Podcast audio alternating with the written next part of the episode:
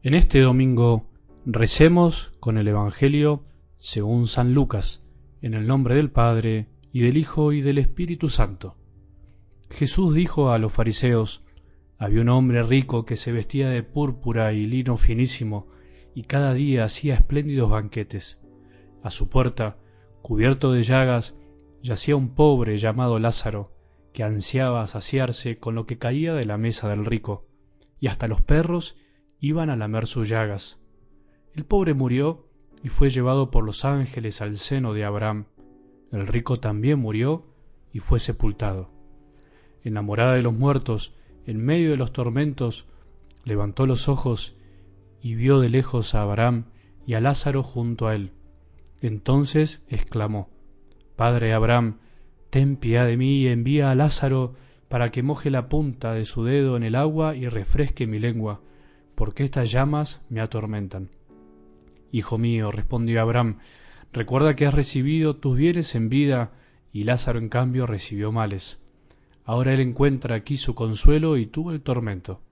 Además, entre ustedes y nosotros se abre un gran abismo, de manera que los que quieren pasar de aquí hasta allí no pueden hacerlo, y tampoco se puede pasar de allí hasta aquí. El rico contestó, te ruego entonces, Padre, que envíes a Lázaro a la casa de mi padre, porque tengo cinco hermanos, que él los prevenga, no sea que ellos también caigan en este lugar de tormento. Abraham respondió, Tienen a Moisés y a los profetas, que los escuchen. No, padre Abraham, insistió el rico, pero si alguno de los muertos va a verlos, se arrepentirán. Pero Abraham respondió, Si no escuchan a Moisés y a los profetas, aunque resucite alguno entre los muertos, tampoco se convencerán. Palabra del Señor.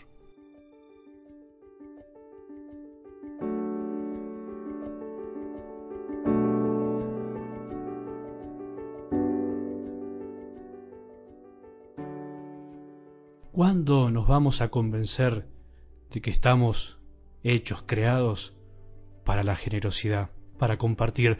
¿Cuándo nos vamos a convencer de que no podemos vivir en paz plena mientras veamos un hijo de Dios que sufre el hambre y la injusticia de este mundo tan egoísta, del cual también vos y yo somos parte. ¿Qué estamos esperando? ¿Estamos esperando que nos aparezca un muerto para decirnos lo que tenemos que hacer? ¿Estamos esperando que venga Jesús en persona para que comprendamos que no podemos pasar de largo ante alguien que está sufriendo? ¿Estamos esperando tener un poco más para ser generosos? ¿Estamos esperando sufrir para darnos cuenta lo que significa el sufrimiento? Si somos cristianos, ¿cómo a veces nos da la cara y el corazón para pasar de largo ante tantos Lázaros que nos cruzamos por el camino de la vida casi todos los días? Nos dimos cuenta de que el pobre de la parábola tiene nombre y el rico no. Será por algo, me parece. El tiempo es hoy. Algo del Evangelio nos enseña que la generosidad empieza ahora, no hay que esperar a mañana.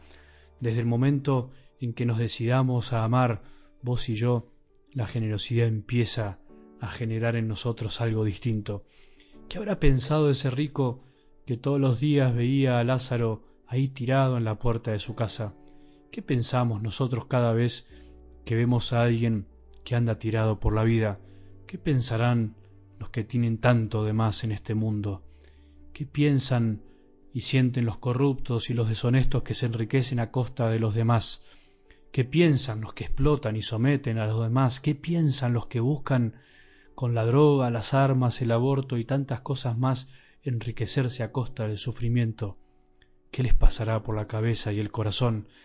Pero no miremos a los otros, Miremos nuestro propio corazón. ¿Qué nos pasa a nosotros cuando estamos viviendo aferrados a las cosas, a nuestros autos, a nuestras casas, nuestra ropa en exceso, nuestros hobbies tan costosos, mientras hay gente y niños que pasan hambre y no tienen techo ni comida? ¿Pensamos que no es culpa nuestra? Bueno, puede ser. ¿Pensamos que por algo estarán así? ¿Pensamos que el sistema es el que los corrompe? Pensamos que son ellos los que prefieren vivir así y tantas cosas más. ¿Qué pensamos? Estamos hechos para ser generosos, vos y yo estamos creados y fuimos creados para la generosidad. Está en nuestro ADN espiritual, te lo aseguro, somos hijos del mismo Padre. Nos vamos haciendo avaros, calculadores, aferrados, mezquinos, racionalistas de la vida, a medida que crecemos, lamentablemente, y el mundo adulto nos corrompe sin querer el corazón, y nosotros también colaboramos con eso. Quiero recordar algo que me pasó una vez mientras predicaba en una de las capillas de mi parroquia. El Espíritu no soplaba tanto en mi corazón ese día para la prédica, estaba cansado tratando de explicar esto que estoy diciendo hasta que me interrumpió un niño de catequesis con la sencillez y la frescura que tienen ellos y me dijo algo así, sí, padre, es como usted dice, mi mamá cada vez que me da algo para comer se enoja porque yo lo doy. Yo lo comparto con otros y ella me dice, te lo di para vos, es para vos. No me deja compartir. ¿Por qué no me deja? Yo le quiero dar a otros. Terminó diciéndome este niño. Fue tan iluminador como gracioso y al mismo tiempo lapidario, porque la madre estaba al lado de él y de algún modo se quería esconder por la vergüenza que estaba pasando, ya que el niño la había expuesto. Pero el niño tenía razón. Él quería ser generoso y la madre no lo dejaba.